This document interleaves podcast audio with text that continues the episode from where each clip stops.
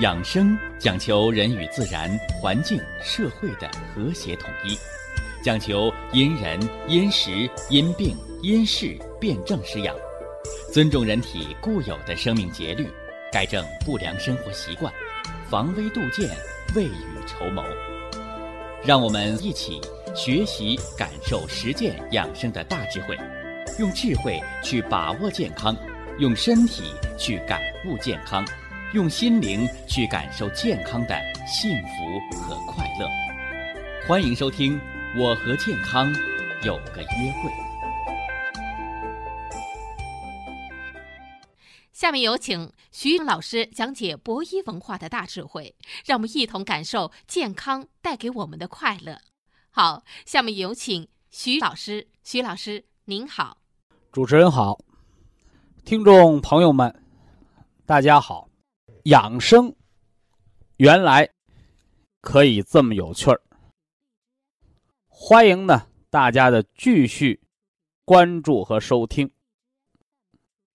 我是您的老朋友徐振邦。论四季养生，说五行疗法，正说到的是养肺补肾。那么，我们结合着人之五体，已经给大家讲了，是吧？肝经的调养，肾骨的补养，以及脾肉的滋养。那么这些天呢，我们又给大家说了肺和皮毛的补养。那么关于肺脏，好多人一下子就想到了。啊，拍那个 X 光片，哦，那叫给肺照相，或者那个解剖学、生理学，是吧？把人那灯了挂，哈，把那肺就拿出来了。哎，这些呢叫有形之肺。那按咱们祖国中医来说呀，叫脏象。什么叫相？哎，相就是相片儿，是吧？学中医啊，贵在能够闻其一而知其二三。哎，贵在能够相互的举一反三，能够关联。那么，祖国中医啊，它是一个整体的观念。我们说脏象，它指的是这个内脏的它的这个肉身，是吧？或者它的形体，或者你拍 X 光片照了相了，拍了个相片儿。那其实呢，打个比方啊，它和咱们人一样，是吧？剩男剩女，这个要要相亲。是吧？人没见着呢，啊，先见着个相片儿，是吧？这个相片能代表这个人吗？哎，他只是个相。啊，后来呢，俩人相亲，好家伙，人和人面对面的见着了，啊，这回不是相片了，啊，就像好多朋友见着我似的，哦，徐老师，我们见着活人了，对不对？哎，你见着活人了，这人摆在这儿，就跟那个手术把肺子拿出来放在那儿一样，是吧？这人不说话，你和这人没交往，啊，没有言谈举止，没有坐卧行走，是吧？没有悲欢离合，你知道这人是什么人呢？是吧？是诚实还是奸诈？是吧？是聪明还是愚笨，都不知道。所以呀，我们中医说藏象，藏象这个象，就是它的形之存在。那么只有一个相是远远不够的，我们还要知道什么呢？哎，还要知道它的功能。什么叫功能？中医称之为气，是吧？人有三宝：精、气、神。精就是它的相，就是它存在的物质基础，是吧？而气呢？哦，气是它的运转的功能。那么中医啊。与西方的医学不同，还说到了一个神，是吧？现在人都讲科学，是吧？早些年你一提到神，啊，就有一大群人拨拉着脑袋跟你讲封建迷信。哦，那现在呢？哎，随着科学的不断的进步，随着医学的不断的发展。祖国传统中医文化，啊，正在为科学所认知。啊，你说这有不有趣儿哈？啊，刚开始说你这是封建的迷信的，啊，越发展了越说你，哎呦，你这个是对的，哦，你这是科学的，是不是啊？啊，所以可见呢，中医药文化，啊，祖国的好多的传统文化。我们把它叫超科学的，啊，你不要说一棍子打死，哎呦不科学，啊，原来说它不对啊，现在认为它都有道理，哎，只是人的认知的水平的问题。所以呀，现在在医院有了什么？哦，有了神经科，啊，神经科研究什么的？啊，研究神经的电生理的。还有什么科哦？还有精神科，是不是啊？啊，原来只要人，啊，能吃能喝能走能撂，那就没病吗？后来发现不是，一个人好好的能吃能喝，好家伙，从楼上跳下来摔死了，跳楼自杀，是不是啊？尤其在国外，是吧？某个国家啊，自杀，那个经济很发达的一个国家哈，自杀率居。全世界第一，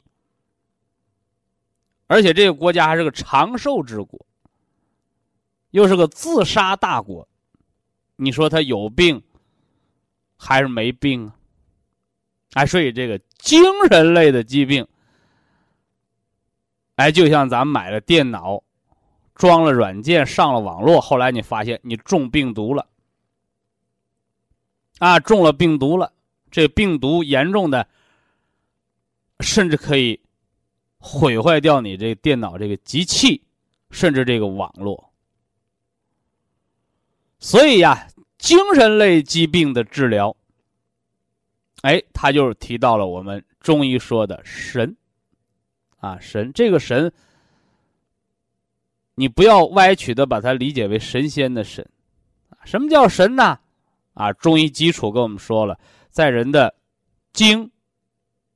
和气都特别足的条件下，哎，它所表现出来的对周围的事物的，包括环境的一个影响，是不是啊？哎，我们说这个人呢，啊，有爱国主义精神，哎，这就是一个神。你爱国吗？你是长得爱国呀？嗯，你你还是这个这个。啊，你干工作爱国呀？啊，后来不是发现哦，在某某些事物上、心理上，他表现出影响别人、影响周围环境的对祖国的一个奉献，啊，一个什么呢？对祖国的一个爱恋，啊，这么个过程。呃，关于精气神之神，我们不想过多的用言语来解释。啊，那句话怎么说？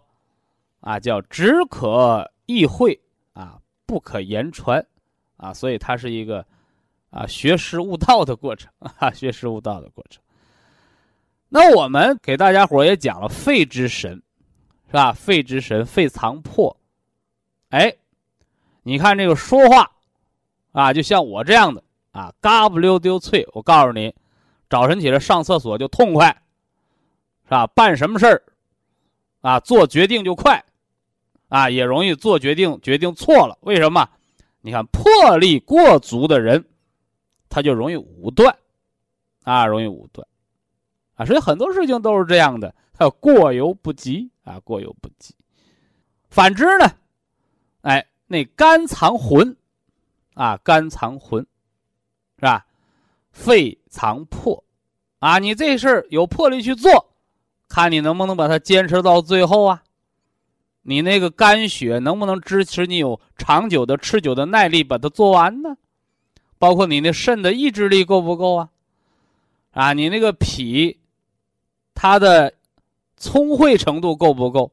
肝藏意，脾什么呢？啊，脾来藏思啊，它来思虑。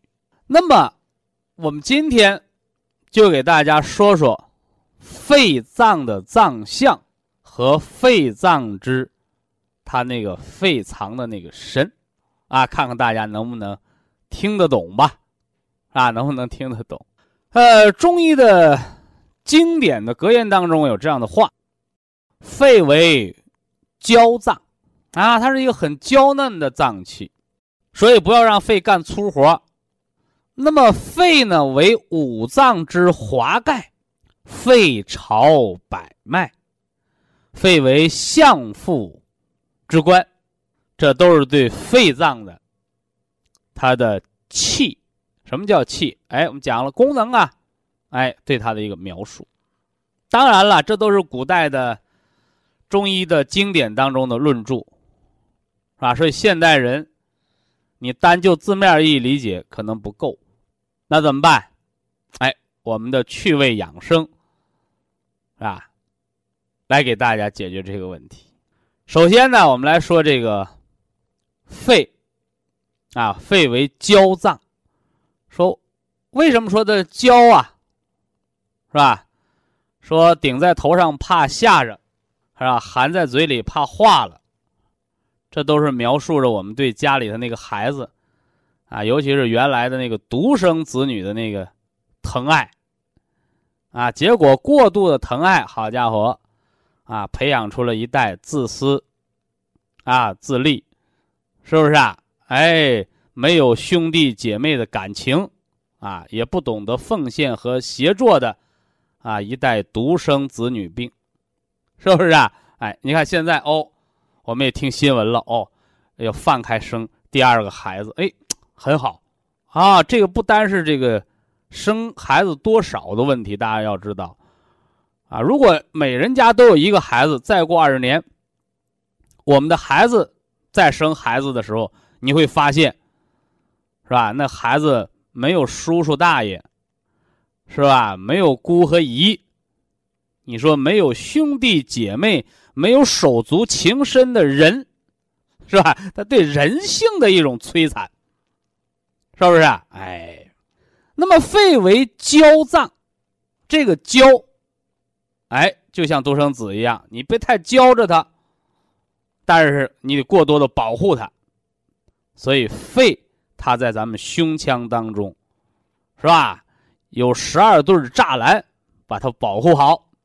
是吧？就像你买个越野车，是吧？你要越野去，你前面装个钢梁，后面装个钢梁，棚顶装钢梁，前面防撞，后面防撞，棚顶那钢梁翻了车压不扁。你看，啊，保护嘛，特别赛车都这么做的，是吧？哎，肺为娇脏，为什么娇？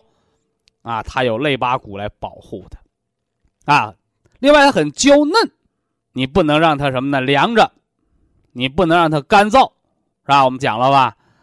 啊，你老喝凉水，喝冰镇的，好了，你那肺就容易得鼻炎了，啊，它寒气伤着它了，啊，你老干燥呢，你老干燥，大西北天天刮西北风，你看那大姑娘、小伙子都红脸蛋儿，怎么着了啊？颜面部的毛细血管扩张了，谁的错？啊，气候干燥环境伤了肺，肺的代偿。让你那皮肤就比较糙，啊，皮肤就比较糙，甚至毛细血管扩张，所以好多人说：“哎，我得去美容啊。”它是内脏的问题，啊，你要养内脏，啊，要改善环境。挨这儿第一句，肺为娇脏。第二句，啊，你别看肺娇，啊，很娇嫩，但是它很有老大哥的样子。哎，它保护着下面的兄弟姐妹。肺为五脏之华盖。啊，什么叫华盖呀？啊，现在我们看不着了。哦，你看那影视剧还能看着，是吧？那乾隆微服私访，是吧？那乾隆啊，在后宫啊，跟那个和尚学什么呢？学打铁，啊，学打铁，是吧？啊，打出个什么呢？打出个这个这个犁头来，啊，犁地那个犁头啊，啊，正好呢，有这大臣求见。出了一身汗，说得了，啊，我就不做那个龙辇了，你把我那锄头放龙辇上，我跟着走吧，是吧？咱们看这影视剧了啊。哎，什么叫龙辇呢？啊，抬着，啊，抬着，上面呢，啊，罩了一个什么像大雨伞的东西，哎，那把大伞就叫华盖，哎，就叫华盖，是吧？华丽的。啊，遮风挡雨，是吧？哎，更显身份。那么，肺为五脏之华盖，一个是从脏象论上来说，是不是啊？五脏六腑，枪的顶上最高那个，就是这肺，是不是啊？左面有心脏那两叶，右面没心脏啊，右面是三叶啊，五叶的肺脏，这是脏象论。那么功能呢？啊，功能呢？我给大家讲了，啊，强弩之末，强弩之末不能破鲁缟，说一把箭，是吧？百步穿杨，啊，一百步把杨树戳射穿，啊，你给我射一一千步，我看看；一万步，我看看。啊，强弩之末不能破鲁缟，连薄薄的纱它都穿不破，是不是啊？嗨，我们的心脏啊，一张一弛，啊，舒张收缩，把血液射向全身，又从全身把静脉血回流收回来，周而复始，循环不止，是不是啊？哎，这大家都知道。那么大家有一个不知道的。是吧？我们摸脉有脉搏，皮肤上有脉搏吗？没血管的地方有脉搏吗？头发丝上有脉搏吗？没有，是吧？也就是说，心脏的血射血，它的动力达不到你头发梢，达不到你皮肤末端，甚至活人手脚拔凉，是不是啊？那手脚里边有血呀，为什么拔凉啊？哎这都要找肺，哎，肺它掌管着气血的二次输布，哎，掌管着气血的二次输布。我们打个比方吧，是吧？如果说那心脏它是自来水厂那个总管道，那个肺脏它的支端末端，它可以把水供到你家水龙头，甚至我们洗菜做饭。哎，它都能给供到水，所以呀，肺它可以把气血打到我们的皮肤、毛发，打到末梢。哎，这就是肺它的二次气血输布。所以说，也是因为肺有了这个作用，它才堪为五脏之华盖，啊，不让五脏受到火邪的伤害。又把气血打到四肢百节的末梢，是不是？那么还有一条，还有一条，大家要知道啊。肺主皮毛，你看，这皮毛都归肺管，啊，都跟着肺脏混，所以肺说了啊，这些兄弟们啊，啊，我得让你吃饱了穿暖了，啊。那么不但肺脏把气血输布到末梢，哎，肺还掌管着这些皮毛的工作，是不是？啊？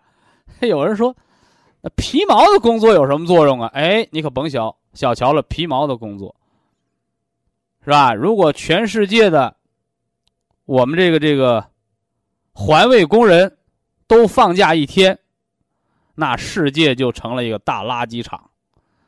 那要是放假十天呢？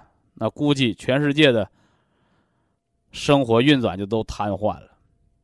说一样的道理啊，肺为五脏之华盖，它的第三个作用就是它掌握着全身皮毛的开合，是吧？滑盖打个大雨伞，挡风遮雨，防止啊人呢别热着，是吧？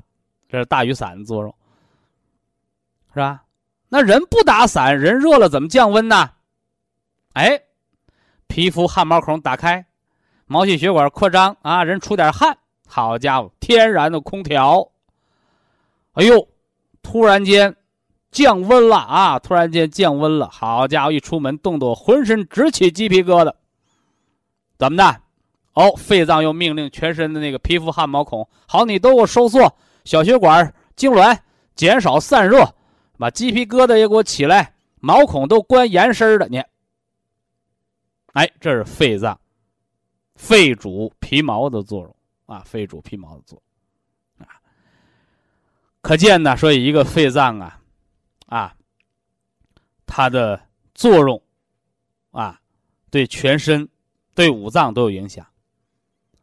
以下是广告时间。博一堂温馨提示。保健品只能起到保健作用，辅助调养。保健品不能代替药物，药物不能当做保健品长期误服。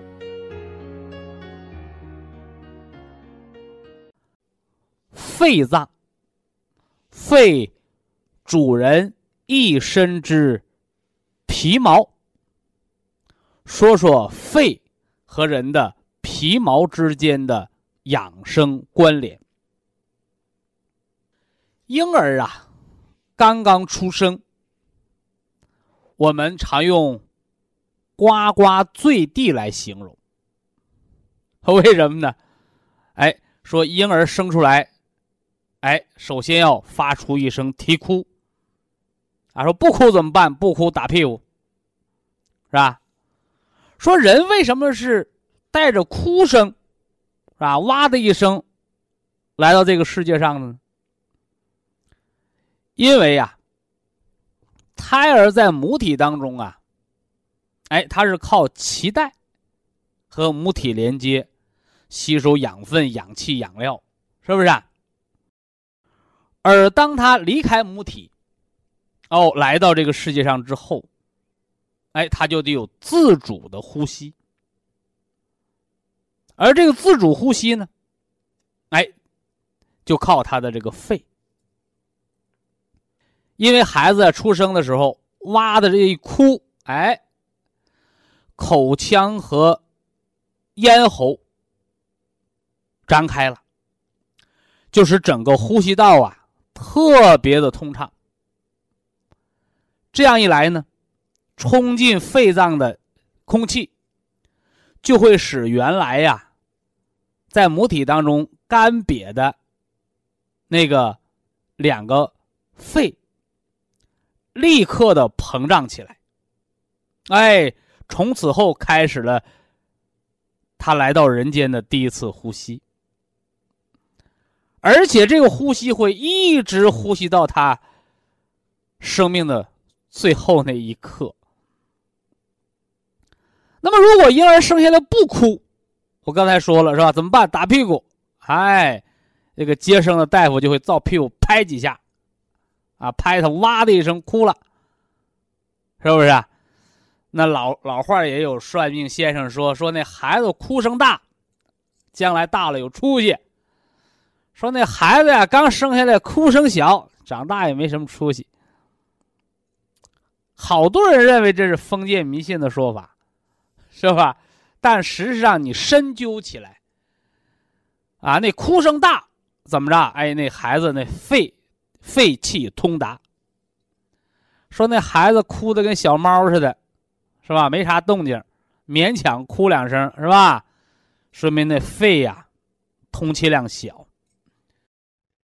那么我昨天在给大家讲肺脏的脏象的时候，我就讲了，我说肺脏脏象，它是肺的一个相片儿，是吧？那么肺脏呢，它又藏着人的魄。你肺气足的人，你使劲哭，哇哇叫，你看，长大了先天。刚出生，他这肺气就足；长大了，肺的魄力也足。这孩子有出息，是吧？这孩子哭都没劲儿，肺精小，你脏腑肺这个脏腑就弱，也没什么魄力，是吧？长大了也是个磨磨唧唧、瞻前顾后、举棋不定的人。你说能有什么大出息？可见呢，我们的古人啊，叫三岁之老。你包括讲那个古代那时候说那瞎子摸骨，啊，说盲人啊，通过给你摸一摸你的骨骼，就知道你这人长不长寿、健不健康，是吧？那有的人说这和盲人摸象有什么区别？啊，盲人摸象，是吧？各执一词，摸啥说啥，而这瞎子摸骨。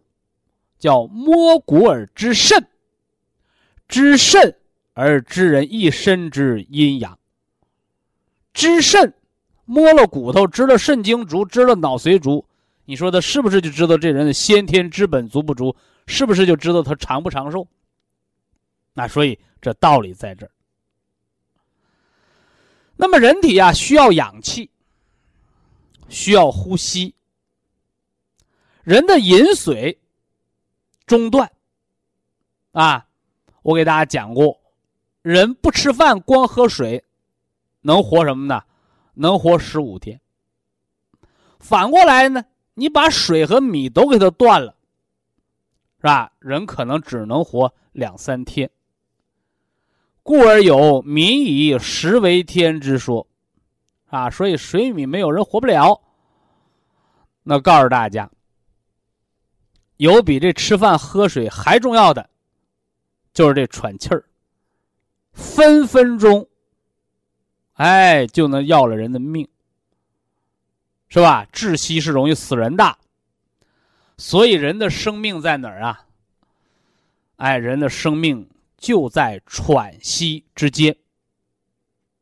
哎，所以说你看，不管是咱们中医养生讲调息。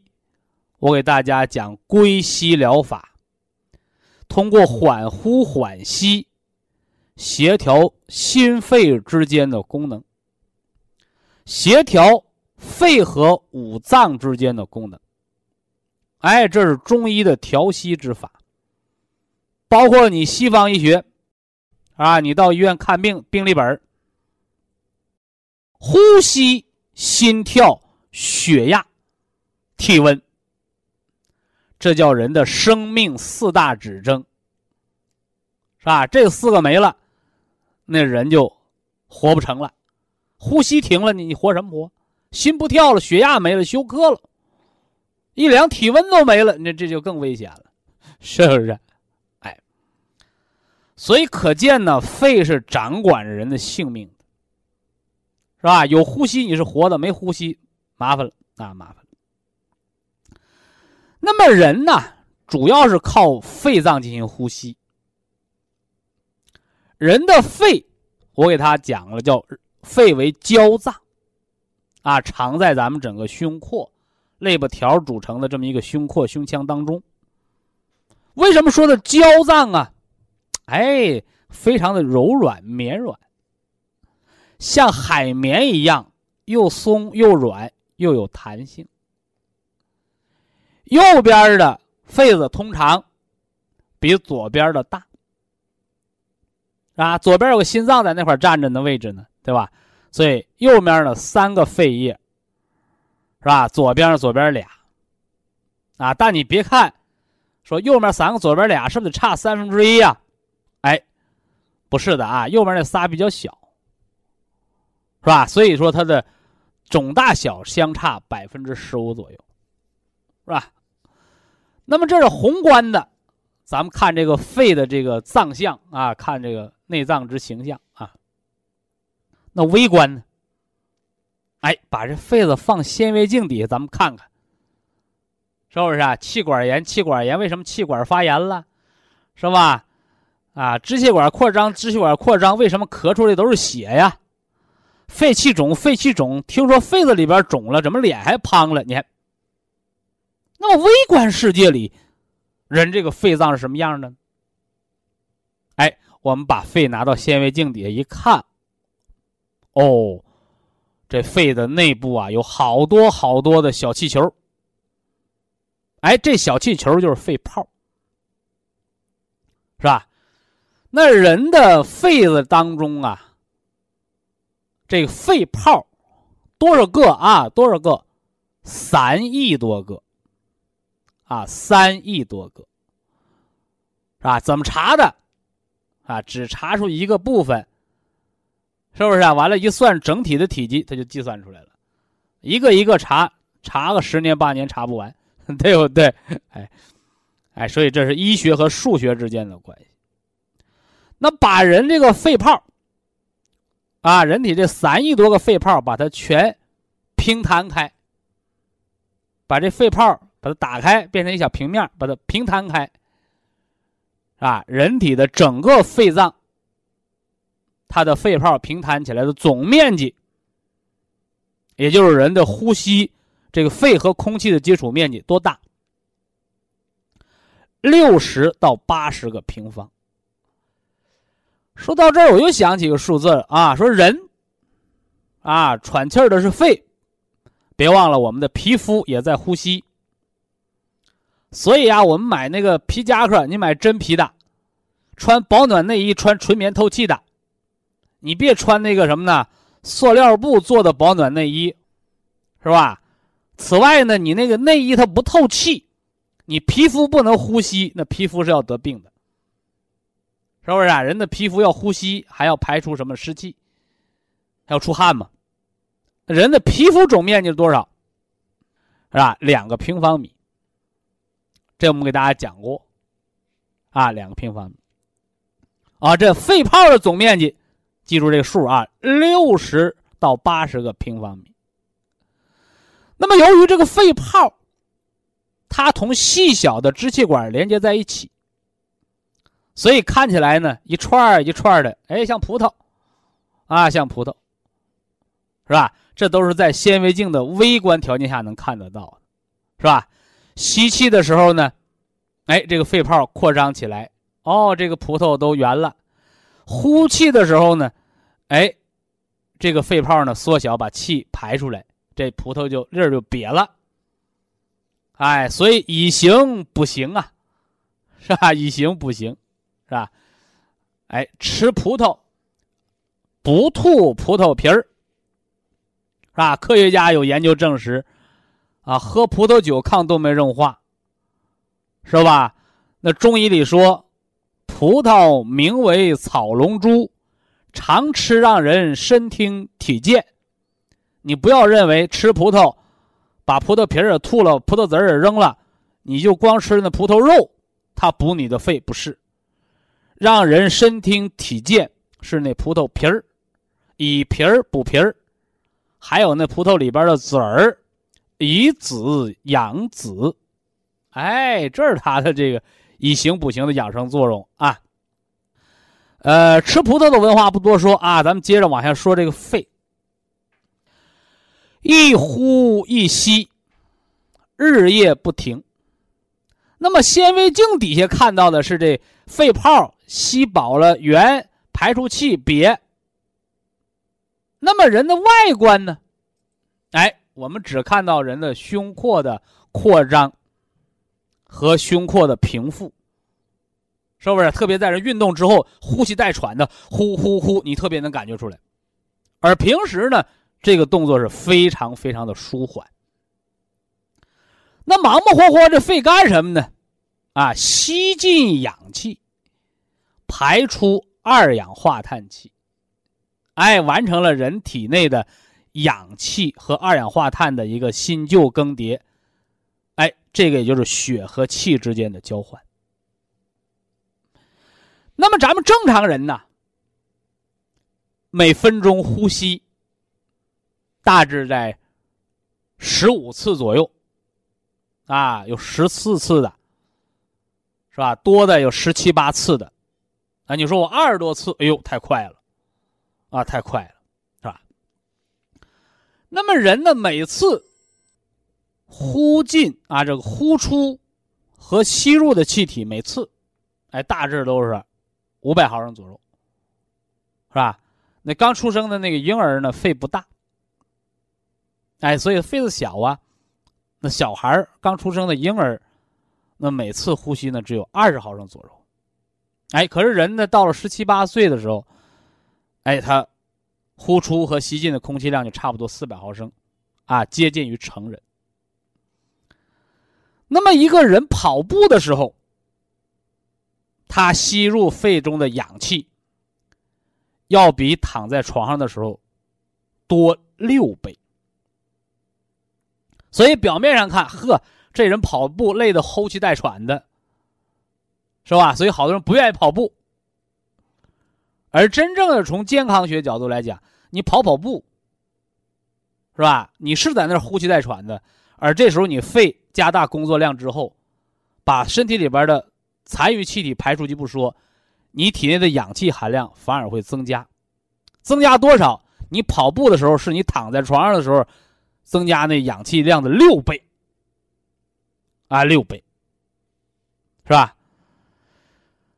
所以呀，我们说年轻人增强体质，啊，适当的跑跑步，哎，对健康是有益的，啊，和你那个抽抽烟，你抽烟你吸的是毒气。你跑步，你的氧气增加六倍，是不是啊？哎，那么因为人呢，平时需要的氧气量并不多，是吧？只要二十分之一的肺泡进行工作，人就足够了。所以大部分的肺属于在什么呢？睡大觉、休眠当中，是吧？所以就有那个肺的疾病做了手术的。肺纤维化的，甚至有的肺叶摘除的人找到我，哎，徐老师，我还能活多久啊？我说，人正常生活的时候，你那肺子只有二十分之一，百分之五的工作，是不是啊？哎，你稍事运动，你那增加量，咱们增加十倍，它也是你整个肺脏一半的功能。所以，人有肺子有一半，你摘掉一半，你照样活着，健康的活着啊，不要有什么负担。啊那么年轻人可以通过跑步增加肺脏的换气，增加体内的氧气的浓度，啊，慢跑相当于吸氧，但是你雾天呢，雾霾天你就别跑了，你那吸的是 PM 二点五了啊，所以找个风和日丽，是不是啊？哎，比较清新空气的时候，什么海边啊，是不是啊？森林呢，湖畔呢，你空气好的时候你跑跑啊，你别给自己当成吸尘器啊。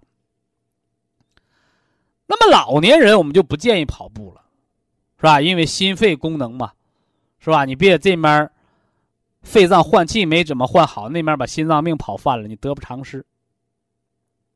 那么老年人呢，可以通过深呼吸的方式，也就是增加呼吸的深度、强度，把新鲜的空气呢送到肺的深部。换而言之来讲呢，让更多的肺泡参与到咱们的呼吸当中，排出肺里边的残气，把二氧化碳排出去，增加氧气对整个肺泡以及对全身血液的灌注，是吧？那么同时，这个深呼吸，深呼吸，它又容易诱发心动过速。你看，人一做深呼吸的时候，呼吸深度增强了，这个肺子就等于你那边忙活起来了，那个心脏打个电话说：“哎，说那肺子你那么忙活，是不是缺氧了？快，我加点速，我也给你快干点活，你别一个人忙活。”所以容易诱发心动过速。所以在养生的角度，我们建议大家就不是深呼吸，而是缓呼缓吸，也就是我们常说的归息疗法。哎，中医把它叫调息啊，调息。这样呢，既能增加肺泡的换气的能力，又能缓和心神的紧张，哎，还能放松，哈，避免心脏错觉。给你来个心动过速，搞乱套了，是不是啊？哎，这是心肺之间的协调。所以说呀，你看那个哮喘的人，他为什么容易心衰呀？哎，就是你喘的太剧烈，把心脏给勾的过速了。反过来，你看那心衰的人，他为什么要大口大口喘气的换气呀？因为心脏功能衰竭的时候，他就打电话给肺脏求救。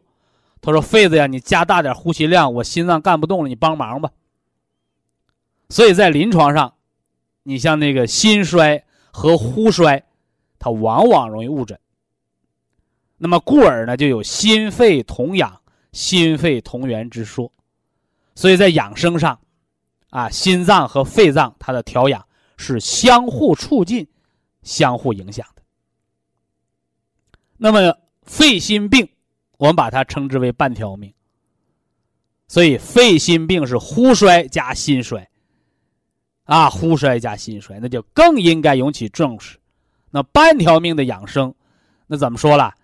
啊，发病赶紧幺二零到医院去救命，不发病在家你也不要锻炼，不要饱餐，不要遭遇寒凉，不要着急，啊，迈着四方步，喘着归西疗法的气儿，是不是啊？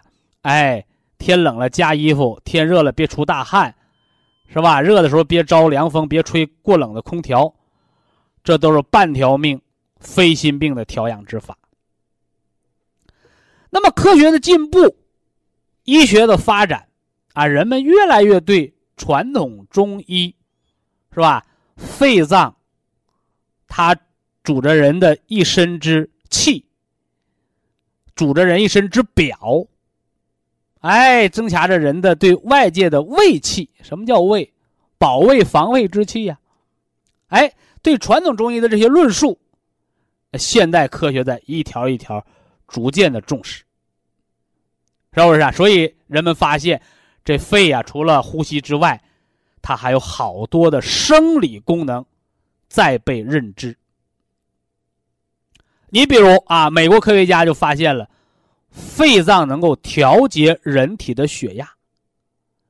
你高几十年前，你说肺能调节人的血压，你说肺又不能产生降压药啊，是吧？但是中医告诉你，肺能调息。肺为肾之母，是不是？肝木相克，是不是？金木相克，肺属金，肝属木，所以肝阳上亢型的高血压，你还是肾精不足型的高血压，你补补肺有好处。那肺为什么能调节血压？哦，生理解剖学告诉你了，是吧？因为肺你的呼吸的节律和功能，可以引发血液当中的氧含量的变化，氧气含量的变化，又会刺激血管的扩张或者收缩，是不是啊？那么血液当中氧含量相对低的时候，啊，你呼吸困难、缺氧乏氧，哎，肺就会释放。血管紧张素，血管一紧张，血管一收缩，血压高不高了？反过来呢？我们血液当中氧气含量比较高的时候，我们做做归西疗法，是不是啊？我们吃点虫草补好了肺脏，是不是？哎，我们泡泡脚，我们点点穴，哎，肺呼吸好了，血液当中氧气含量增加的时候。它就减少了血管紧张素的释放，是吧？反而呢，使体内前列腺素分泌增加。哎，那血压呢，相对而言呢，它就会逐渐的缓慢降低。这儿呢，又说到前列腺素啊，前列腺素是让你精神焕发，是吧？精神抖擞，让你显得年轻的这种激素。中西医结合，中医西医不是冤家，只不过中医的以人为本，和西医偏要看科学数据指标，你研究的太浅显，你认为它是打架矛盾的。你如果研究的更加高深深入之后，你发现原来是异曲同工之妙。非常感谢徐正邦老师的精彩讲解，听众朋友们，我们店内的服务热线零五幺二六七五七六七三七和零五幺二六七五七六七三六已经全线为您开通，随时欢迎您的垂询与拨打。客服微信号二八二六七九一四九零，微信公众号搜索“苏州博一堂”。健康管理中心，下面有请打通热线的朋友。这位朋友您好，您好，喂，你好，哪里听众？我是那个保定的。啊，保定，说问题吧。哎，行，那个我是那个肺部肿瘤，肺气肿，肺肺部肿瘤。啊，肺部肿瘤，哎呦，啊，这可不好啊。啊。我给你打过两次电话，发现多长时间了？这个现在有三年半多的时间了。我发现几年了？三年半。啊，三年半。啊。咋得的？咱们这餐啊？咋得上的？说白了，你这瘤咋长出来的？也就是情志上的吧。我吃咱们这个产品也有也有将近四年了。就上医院看病，大夫说为啥你这人肺长肿瘤啊？人老张、老王、老李怎么不长啊？啊，我这也就是情绪上的事儿。我给你打过两次电话，你给我打八次，咱俩这次不得把它唠明白吗？啊，对对对对，那个咱们那个那个那个博医堂那个呃健康管理呃那个大夫给你找到原因没有？大夫他没给我找原因。那得病咱就开刀，咋得的也不问。是，就开刀了。开了刀了，我这个吧，呃，这个这个。开完刀了还长。是。因为你不知道咋长出来的，你就不会预防，你就不会改错，所以刀开完了，只不过是像割韭菜似的，重新再来一遍再长呗。是那么回事你看我吃我吃咱们这产品吧，我觉得对我还挺有益的，因为什么？那个。我那个吃的那个脂肪肝嘛，现在没有了，还有那肝上有个结节也没有了。你长不长脂肪肝，跟你得不得肺的肿瘤，他俩挨不着边儿啊。是是，他没关系。但是我就不明白，我就说我现在为什么这肺上这个结节老长？因为你造肺的肿瘤的环境还在。嗯，对，我也听你讲了，这我也知道这这方面的事儿。我我那你知道了，那你早啊！你知道了，你为啥长啊？你告诉我，我给你好改错。我就我就我觉得我就是那个情志上的，因为那个伺候父母吧，呃，十来年，这后来那个父母离世了以后，呃，反正也是在情志方面，呃，挺受受伤的。谁都有父母，不光你自己是父母生的，别人都是石壳蹦的。嗯，再一个也也爱生气。自己也爱生，那不活该吗？嗯，什么样的性格得什么样的病，叫忧伤肺啊，忧伤脾而悲伤肺，这是情志造肺脏伤害的疾病的原因。一个是忧虑，一个是悲伤。二一个啊，不是说谁悲伤谁忧虑都长瘤子啊，长瘤子要具备两个条件。第一个叫阴寒。叫阴寒，就是怕冷啊。第二个叫淤血，啊，叫淤血，就是有不调达结块的淤血，它将成为瘤子的核心。你的原因不去，就像我讲过的，同样是肿瘤，有的人手术完了康复了，再没复发，一辈子好好的；有的人割完了长，割完了长，这块长完那块长，不断的长。这个都不是手术医生水平的高低，都是得了病的人，是吧？叫吃一堑长一智，那既吃不忌打的人，他就得复发。得了病知道改错，换一种活法的人，他才能不转移不复发。这个是药物无法干预的，而是人啊，老祖宗说叫生旧的骨头，长旧的肉，是吧？你长记性了，你这病好了；你不长记性，还按原来得病前的生活方法那么活，那就是复发，啊，谁也管不了。我这个好像就是带瘤生吃，呃，那个你不割掉了吗？虽然说是开做了手术了，但是你割掉了，那叫新长出来的。不是，我那会儿做手术，你割的时候，大夫给你留一个呀？就没有，就没做，就没做了，没做了，他就说是，就说。那你手术干啥了呀？就是，磕巴又又缝，就说中晚期，又又又缝上了，缝上他就。那算你命大呀！简单的处理。我说那算你命大呀！你手术的话，大夫没开刀，开开就缝上。晚期的基本三个月，人大夫不给你开，能活仨月不错。那你多活三年了，那叫命大呀。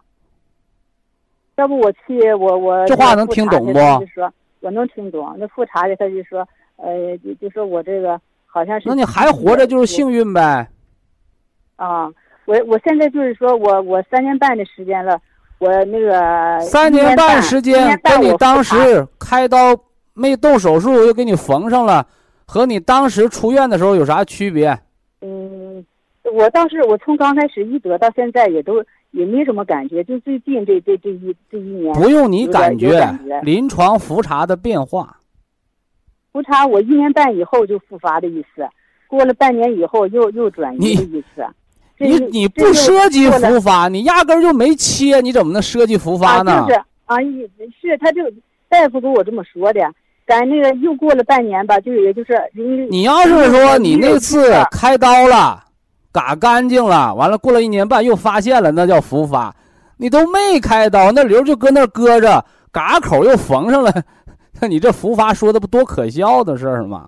是呢，他那大夫跟我这么说的复发，我也我就认为别磨叨了，你就说你找我干啥吧。我就现在我就是有一个那什么，他就说。呃，一月份他说我又又有又有那个多发性的结节，但是他说穿刺穿刺不了，他说让我观察。我这一观察就是一年的时间，我十一月份。你观察一年，人不还在这吗？还能说话，还活着呢吗？啊，就是他又他说的那个让做那个穿刺，就是多发性的那个结节。你穿完刺也治不了，你当年开刀了都没做手术，都晚期了，你过了一年了，过了三年了，你还穿哪门子刺啊？你他说让我穿刺看看那结节是不是呃是不是有这个癌细胞？你原来不就有吗？啊，是呢，我要不我也不明白这是怎么回事呢？是你当时看病那个大夫吗？还是换了医院换了大夫？也换了大夫了。当时那医医医生我也找过他，他也说是复发的，也是说让我那个观察这医院。那你都三年了，你看啊，咱俩慢慢唠啊。啊，你是三年前搁你原来那大夫开了刀，开完刀人说晚期了，不能嘎了，缝上吧，你回家。过了三年半，你又出现了，认为三年前就得死的人还活着，那完了，人家还说，哎呦，你这复发了，他应该说恭喜你，你还活着，不应该说复发这事儿啊。啊，你看，要不我也不明白呢。我说这这这这这这这是怎么回事？那就接着胡了八嘟的活着呗。我现在他给我那个什么又做了一个加强 CT，反正又说的是别瞎折腾了，啊，你检查完了你也好不了，对不对？只要活着就行呗。我现在应该应该怎么办呀？我想着现在应该稀里糊涂的活着，应该回到你三年前那个状态。手术完了，人说晚期了，你别开刀了，回家养吧。哎。你还是应该回到三年前的状态，就是这样活着呗，不然的话，瞎开刀、瞎化疗，提前给你搞死了。现在在在这个情志上面，我尽量的，我就是呃改正这些个不良。你不改，你活不到今天。嗯。你改给你给谁改的呀？给自己改的呗。现在就是有个症状，就是有点发憋，就是喘气啊，呃，呼吸啊，或者是。吃虫草思琪养肺管喘气儿的啊。我这三年多，我就一直是这么吃的。你不吃活不到今天。啊，我要不我说这个吃咱们这产品对我有益。完了，换个大医院啊！下次啊，你这俩大夫都别看，换个大医院啊。啊，我这是上北京大医院看的。北京大医院大夫咋说？说你还有救没？有治没治了？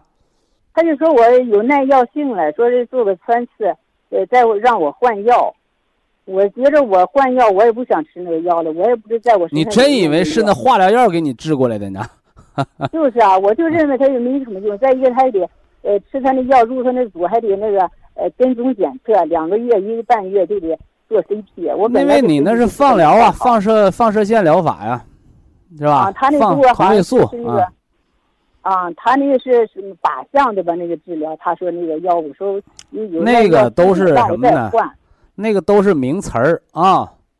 天底下，咱还别说中国，咱说天底下，现在没有治癌的药，没有。对了，我记我哎你你讲这个，我我倒是。这我讲，只要是有良知的医生都会这么说。对他现在他就告诉我，就说我有耐药性了，让我再换药，又做的穿刺。别瞎折腾了啊该吃吃，该喝喝，该怎么快乐怎么快乐的活着，就能再多活几年啊！啊，你现在不多活三年半了吗？嗯，你多活三年半了，比你发病前的状态现在是好是坏？我现在就是有就是有一点那个发憋，就是呼吸、这个。那你就还能再活三年半啊？就是喘气有点有点发憋，有点费劲。那你得看呢，造 CT 啊，看看气道有没有压迫呀，气管有没有堵塞呀？他这跟我说的是那个呃什么那个舌段支气管有点那个截断，远端什么堵塞性的有点改变。那不还是堵塞了吗？啊，你说嗯这个我要做咱们这个归西做归西疗法啊，能能改改变过来吧？不知道，你做完了不就知道了吗？一毛钱不花的事儿。啊，我始终我就做这个，刚开始做这个就就这个。那你做完了没得呼喘气儿痛快不啊？我现在这就是说做这个归西疗法有点费劲。我从刚开始得这个时候，就呃就是什么症状都没有。你这三年半都没做归西疗法啊？做了的，做了的，就是就是今年吧，就是有点发憋了。他就说有嗯。你的意思是你不做的时候喘气儿匀乎呗？哈 哈得做啊，想活着就得做因为归西疗法叫缓呼缓吸法，也叫调息法，对心衰的、肾衰的、肺心病的、这个呼衰的都有作用。你现在还没到呼吸衰竭的阶段，只是个气道狭窄不通，你还没啊把脸憋胖，赶紧做，趁着能做赶紧做啊、啊，哎是我现在做的，他就是有点费劲，我就说问问，呃，我这还能能做这个，我就啊！你不做，那人死了不费劲，明白这话没？啊，我啊，这话很难听啊，这话很难听。但是记住，人活着别瞎折腾，但是该做的得做。归西疗法是养你肺气的，那你说太费劲儿，我不做，我挺累的，我不做不做呗，不做不活了呗。我做着呢，哎连那个养生六式，还有那个经经络操，我每天那些对你现在的肺作用不大，归西疗法作用很大啊！哦哦，哎哦，按这个调，行，哎，别瞎折腾了啊！好，非常感谢徐正邦老师，我们明天同一时间再会。听众朋友们，下面请您记好，苏州博医堂的地址是在人民路一千七百二十六号，服务热线零五幺二六七五七六七三六六七五七六七三七。客服微信号二八二六七九一四九零，微信公众号搜索“苏州博医堂健康管理中心”。好，非常感谢您的收听，我们明天同时间再会。